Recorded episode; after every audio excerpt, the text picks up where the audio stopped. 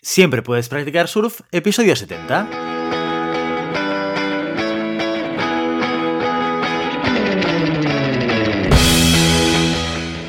Bienvenido y bienvenida a Siempre puedes practicar surf, el podcast semanal sobre recursos humanos.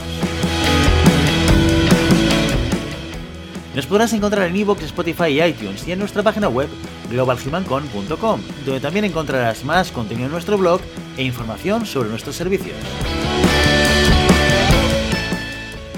Apúntate a nuestro newsletter y no te perderás nuestros webinars en directo o nuestras formaciones abiertas. Este podcast está pensado para profesionales de recursos humanos, gerentes o jefes de equipo, y podrás encontrar técnicas, consejos, ideas, conceptos y noticias sobre la gestión de personas, eso sí, con un enfoque práctico y aplicable. Mi nombre es Guillermo Cornet, presentador de este programa, y hoy en Siempre Puedes Practicar Surf tenemos el honor de contar con Leo Margets.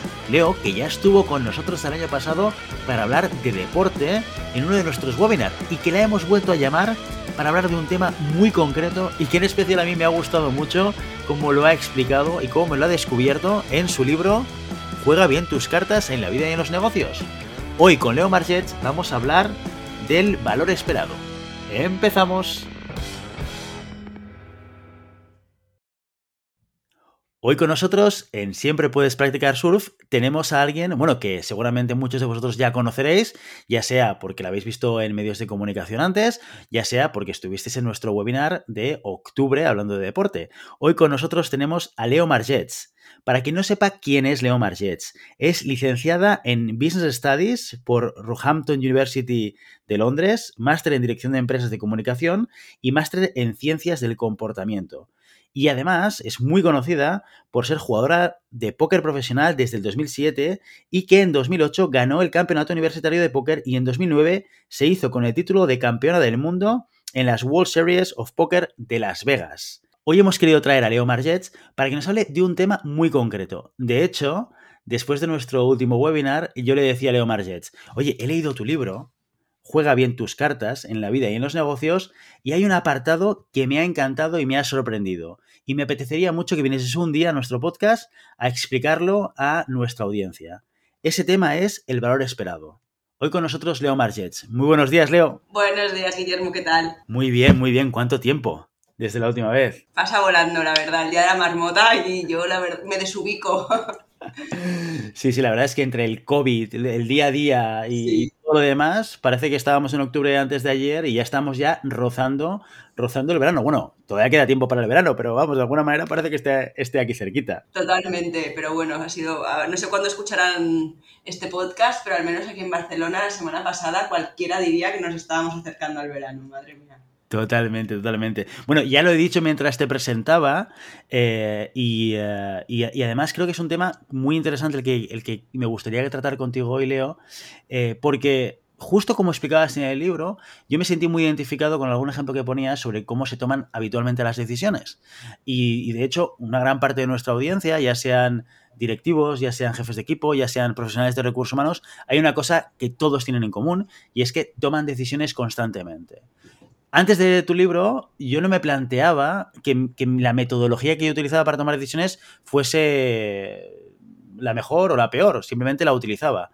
Y lo único que hacía era valorar pros y contras en cada proceso de decisión. Entonces decía, tengo una posibilidad A, una posibilidad B, voy a analizar qué pros y contras tiene una y qué pros y contras tiene otra, y en función de ese análisis tomaba una decisión, ¿de acuerdo? Hasta que leí tu libro y descubrí una cosa que eh, se le llama eh, la toma de decisiones por valor esperado.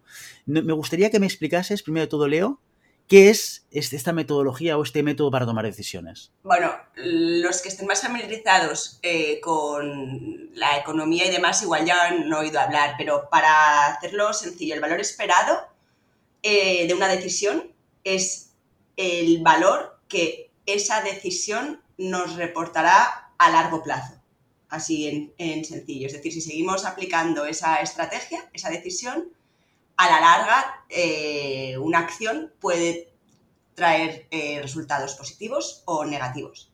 Digamos que es sin tener en cuenta el factor azar a corto plazo. O sea, te plantearías de alguna manera cuál es la consecuencia de una decisión, ¿no? Si tú tienes una... Puedes elegir el camino A o el camino B, lo, que te preguntarás es cuál es la consecuencia de elegir un camino o el otro. E, exacto, pero sobre todo eh, a, largo plazo, porque tanto en el póker como en la vida, eh, una buena decisión puede conllevar un mal resultado fruto del azar. O sea, por ponerte un ejemplo muy sencillo, tú puedes eh, tener dos rutas hacia tu trabajo cada mañana y, sabes que hay una que es más rápida porque es más corta y la coges y, de repente pues ocurre un accidente que no podías, que no podías eh, prever.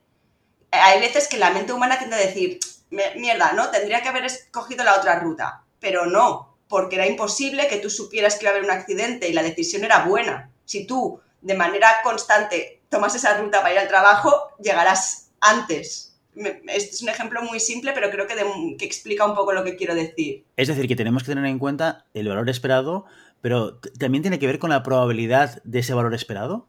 Claro, no, no, o sea, es que al final lo que, lo que viene a hablar, lo que, a lo que hace referencia el valor esperado es un poco al valor medio de esa decisión, a no ser resultadistas. O sea, una decisión es buena o mala independientemente del resultado y el valor esperado de una decisión, si es positivo, nos indica que esa, decisión a la larga va a traer resultados positivos.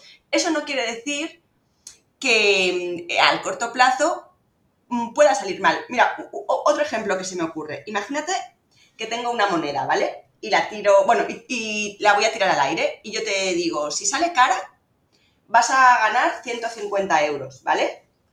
Y si sale cruz, vas a perder 100. O sea, cara más 150 euros, cruz menos 100, ¿vale? ¿Tú quieres, te, apetece jugar este juego con estas condiciones? Hombre, me parece que sí a priori, ¿eh? me da miedo, ¿eh? Jugarme contigo algo. bueno, pues pon que, lanzar moneda a cualquier otra persona, por si no te fías. sí, sí, sí, me apetece ese juego. Vale, eh, eso quiere decir que es una persona que no tiene mucha versión al riesgo. Evidentemente la decisión es muy buena, pero yo cada vez que he hecho esta pregunta, en alguna formación o en alguna charla que he dado, la gente no quiere jugar porque nos educan desde pequeños a evitar el riesgo a toda costa. Y el riesgo cero no existe, que esto, esto también daría para otro podcast, ¿no? El pensamiento binario en el que nos movemos como, como sociedad casi, que consideramos que las cosas son o seguras o arriesgadas y no existe riesgo cero. Entonces, Aquí el valor esperado de aceptar este juego, volviendo al juego de la moneda, en el que si sale cara te llevas 150, si sale cruz pierdes 100, el valor esperado es de más 25, por lo tanto, y puesto que asumo que 100 euros no ponen en peligro tu supervivencia ni tu banca, pues es una decisión que siempre, es una opción que siempre tendrías que aceptar. Pero mucha gente lo rechaza, ¿por qué? Porque puedes perder. Sí, sí, a corto plazo puedes perder 100, pero si Mm, juegas infinitas veces a este juego, a la larga vas a ganar 25 euros. ¿Por qué? Porque una moneda tiene 50% de posibilidades de que salga cara, por lo tanto, a la larga, 50% de probabilidades de, que, de ganar 75 euros, que es la mitad de 150, y 50% de probabilidades de perder 50, que es lo que pasaría si sale, que es la mitad de 100, ¿no? Lo que perdería si sale cruz. De manera que el valor esperado a la larga de esa decisión es más 25.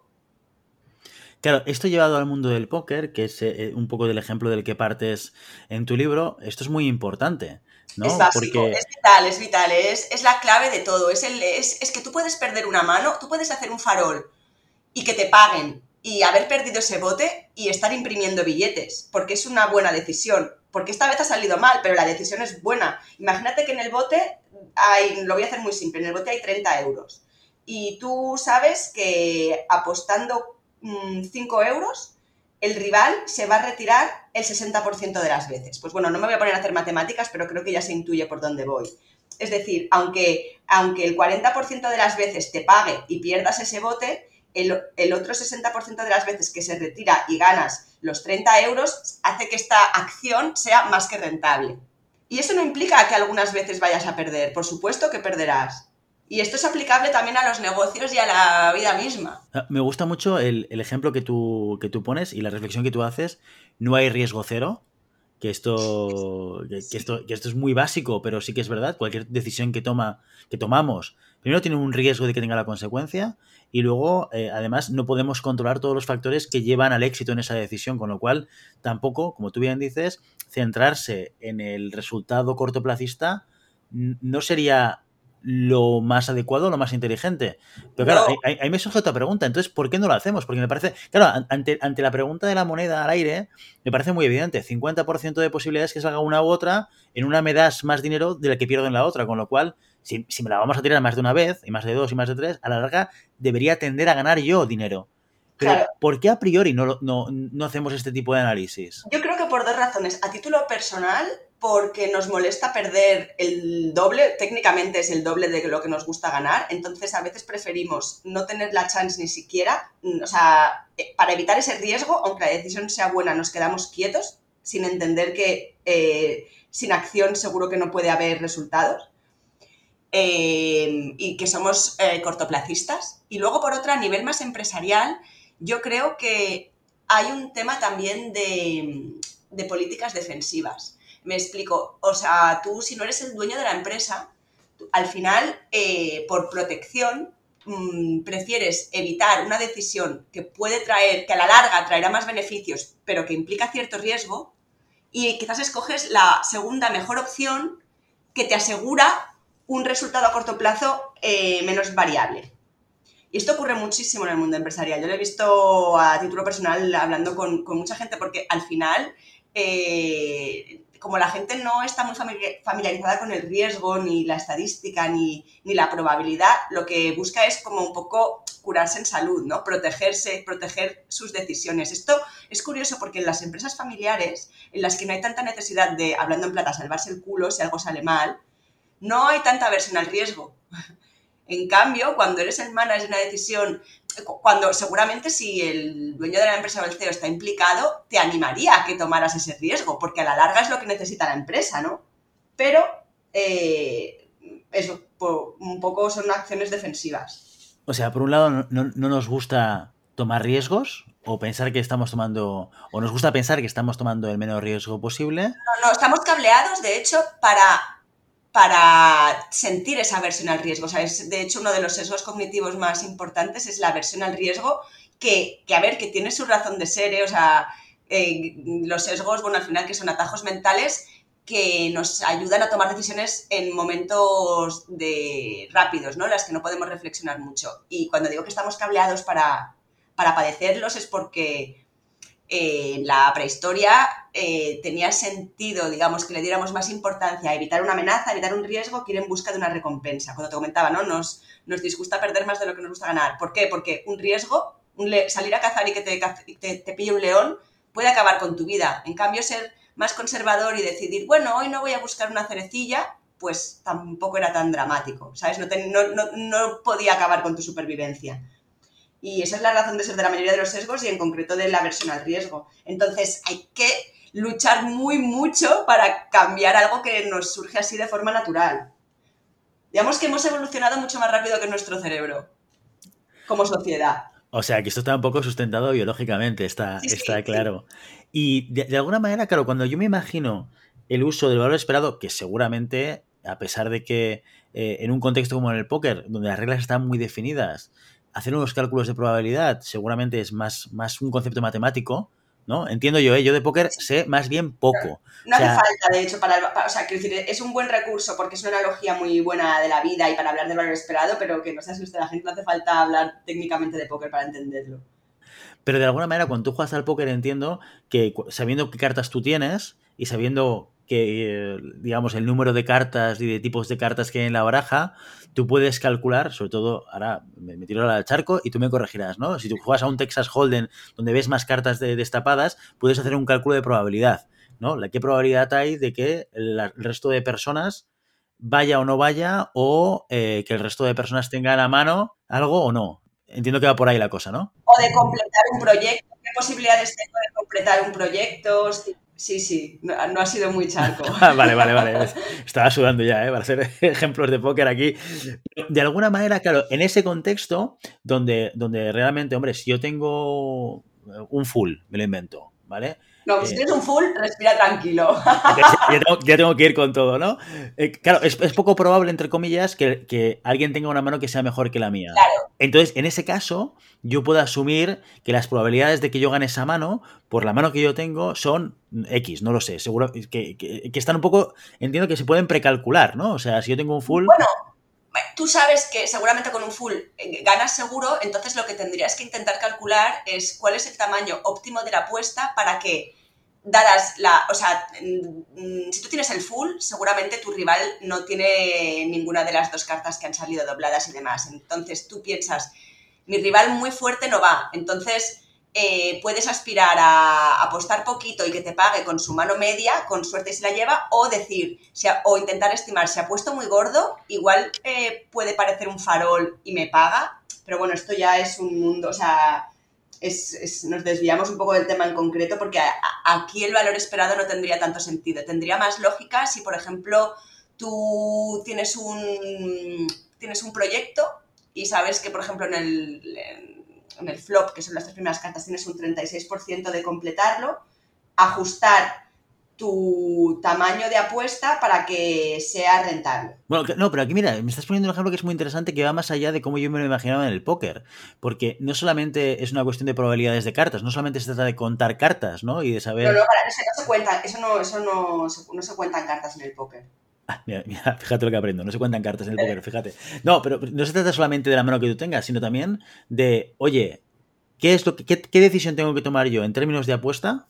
¿Vale? Que, también es un elemento muy subjetivo. Sobre la persona que tengo delante, ¿qué es lo cómo creo que va a reaccionar ante el tipo de apuesta que yo voy a hacer para maximizar la rentabilidad de esa apuesta. Mira, es que esto sí que es lo, justo, lo has clavado, esto es súper aplicable también, por ejemplo, al mundo, bueno, a la, vida, pero al mundo empresarial en concreto, porque tú siempre tienes claras tus intenciones y tú tienes clara tu mano, pero las intenciones y la mano del rival solo es una estimación, porque no somos adivinos, ¿no? Incluso en una negociación tú sabes por cuál es el rango en el que te mueves para vender tu casa o para comprarla, pero no sabes realmente si el otro tiene prisa en vender, si el otro, si te pasas de, por abajo te va a decir que chao, si te pasas por arriba, o sea, y si te pasas por arriba eres tonto porque podrías haberla conseguido por menos. Entonces, todo eso es una estimación y basándote en esos datos que son subjetivos, pero que cuanto más preparado estés y más conozcas a la otra parte, más preciso vas a poder ser, puedes llegar a hacer incluso una fórmula matemática que te dé la respuesta a esa pregunta.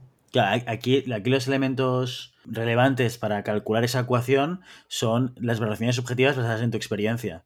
En, tu experiencia y en tu conocimiento de la otra parte. Siempre tienes cierto margen de... Evidentemente la experiencia hace muchísimo, pero luego también pues eh, tú puedes conocer más sobre la otra parte, ¿no? Puedes llegar a, a tener cierta información, que de hecho en cualquier negociación, que el póker no deja de ser una negociación, es aconsejable eh, averiguar lo máximo que puedas eh, sobre la otra parte. Perfecto. Entonces, cuando estamos en un proceso de decisión, ya sea vital o empresarial, y, eh, y nos estamos planteando tomar una decisión estratégica en una dirección o en otra, tu recomendación al usar el valor esperado ¿cuál sería? ¿Qué etapas deberíamos estar siguiendo? Pues yo creo que primero formular un escenario, ser conscientes de cuál es el escenario actual. Yo que sé, por ejemplo, alguien que quiere cambiar de trabajo, ¿vale? Es que siempre es más fácil explicarlo con un ejemplo que no solamente teórico.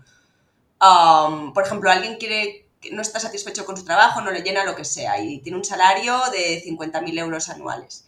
Entonces, es lo que de verdad le apetece, lo que le pide el cuerpo, su ilusión es emprender y para emprender y llevar a cabo su otro proyecto necesita una inversión inicial, bueno, para hacerlo fácil, de 10.000, ¿vale?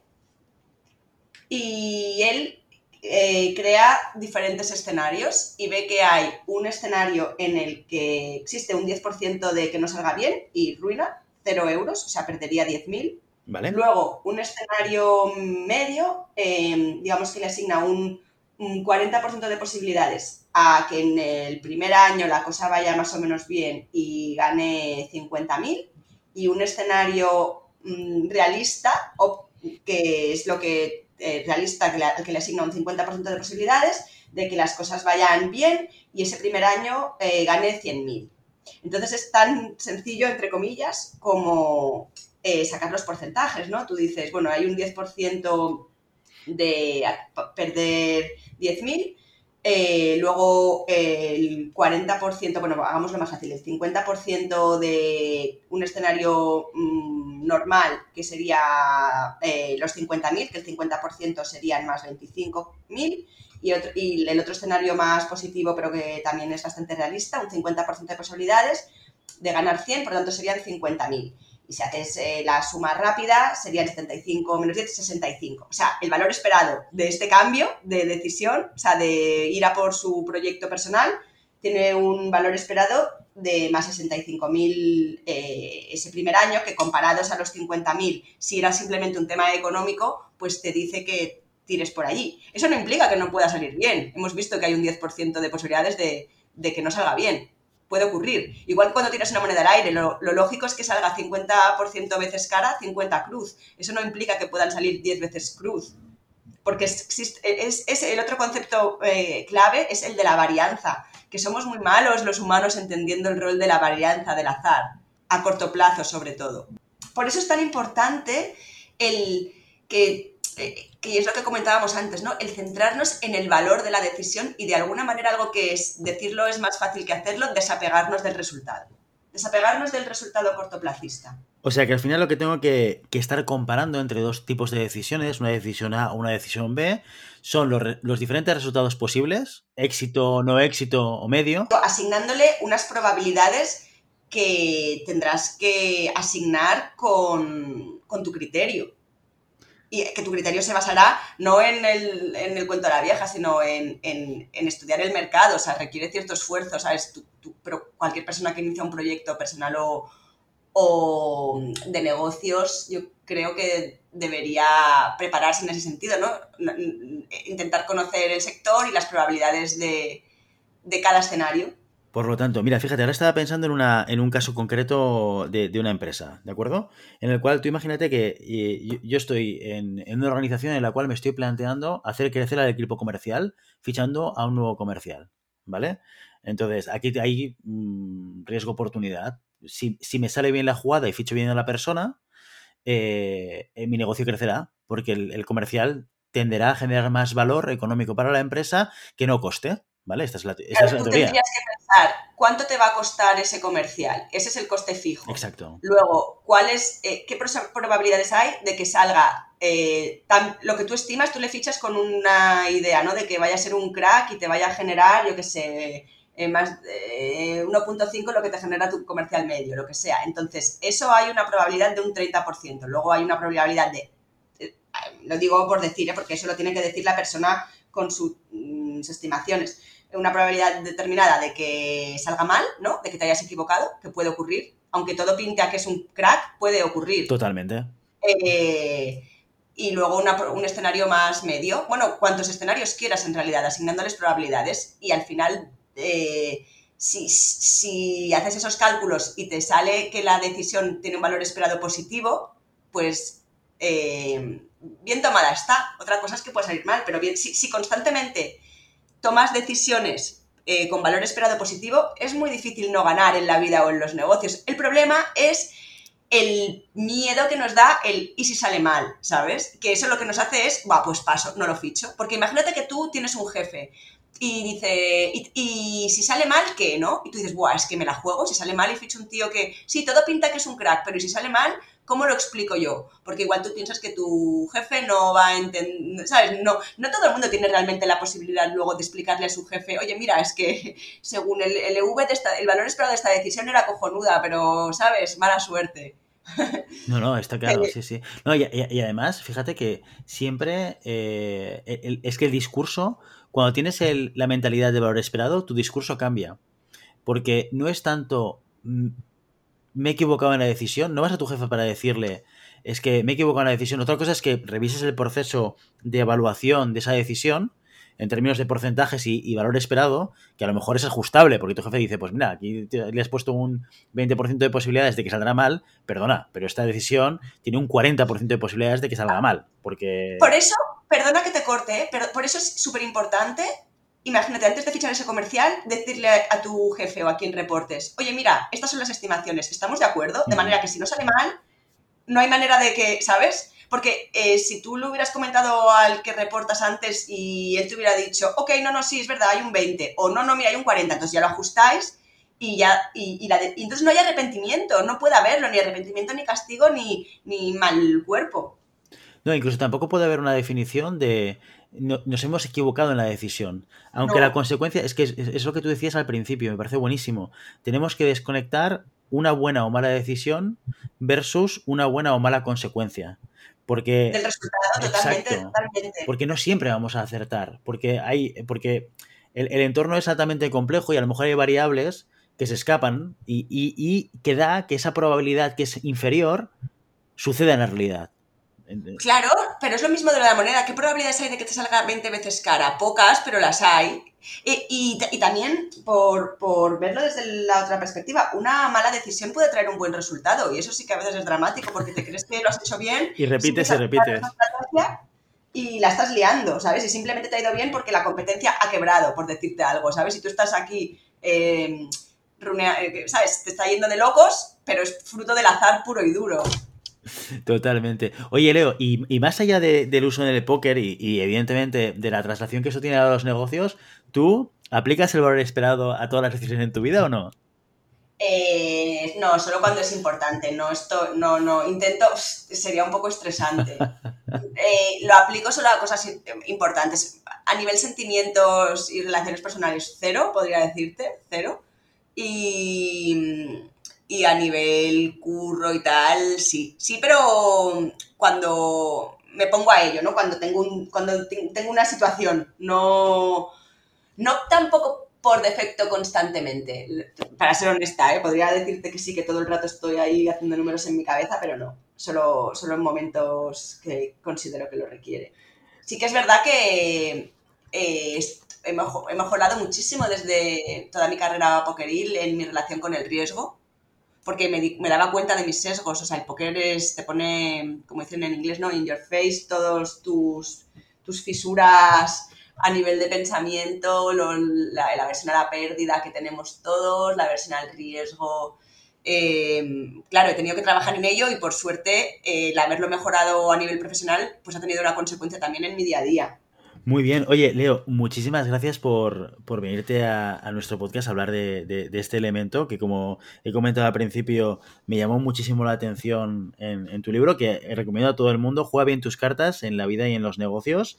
Merece mucho la pena leerlo. Es la, la historia eh, de, Leo. Mira, te, agradezco el buen feedback, la verdad, y ya que me haces promoción, déjame que te cuente que en dos semanas saco un curso sobre sesgos cognitivos, justamente hablando de, de todas estas cosas, no, bueno, muchos más, de hecho, hablo de 52 sesgos cognitivos, de cómo, cómo nos afectan, cómo los eh, diferentes sectores se aprovechan de que los tenemos para manipularnos, pues eso, desde la política, eh, el sector alimentario, la justicia y un poco también cómo gracias a ellos podemos conseguir más de los demás y, si, y un poco de algunas estrategias para neutralizarlos. Así que nada, si un curro, te, lo, te he metido aquí la, la, cuña de promo, pero es que estoy muy ilusionada. Saqué el lanzamiento ayer y digo... sí, sí. Oye, pues cuéntanos, ¿dónde, ¿dónde te lo podemos encontrar? ¿Dónde podemos encontrar este curso? Esto, estas dos semanas, eh, hasta el lunes 17, es el prelanzamiento, que si os apuntáis ahora en juegabientuscartas.prelaunch, eh, veréis que, bueno, en mi Instagram hay un montón de información. En mi Instagram, que es leo barra baja eh, podéis encontrar toda la info. Y si os apuntáis ahora, recibiréis un regalillo automáticamente y además un descuento cuando ya se pueda comprar el curso. Perfecto, muy bien, pues ya lo sabéis, eh, a seguir a, Leo Margech eh, en Instagram, eh, podéis entrar en su página web, en eh, y ahí tenéis toda la información sobre el curso de sexos cognitivos de Leo. Leo, muchísimas gracias por venir hoy a nuestro podcast, hablar de, valor esperado y cómo tomar decisiones de una manera diferente y enseñarnos una nueva técnica para quizás no siempre acertar, pero seguro acertar siempre a largo plazo. Exacto, exacto. Oye, te agradezco un montón la invitación, me lo he pasado muy bien charlando, en serio. Y ya sabes, no puedes detener las olas, pero siempre puedes practicar surf. Y hasta aquí nuestro episodio de hoy. Como siempre queremos invitaros a que os pongáis en contacto con nosotros nos deis vuestra opinión y os sugeráis algún tema o si tenéis alguna pregunta concreta. Lo podéis hacer siempre a través de la página de contacto en globalhumancom.com barra contáctanos o en las redes sociales estamos en Facebook, en Instagram, en Twitter y en LinkedIn. Y si el contenido de este podcast te gusta, no te olvides suscribirte, darnos 5 estrellas en iTunes y me gusta tanto en iVoox como en Spotify. Igualmente recuerda que puedes encontrar más contenidos, noticias y recursos en nuestra web globalhumancon.com. Muchas gracias por todo, por tu tiempo, por tu atención y por tu interés en estos temas sobre gestión de personas. Nos escuchamos la semana que viene. Hasta entonces, feliz semana.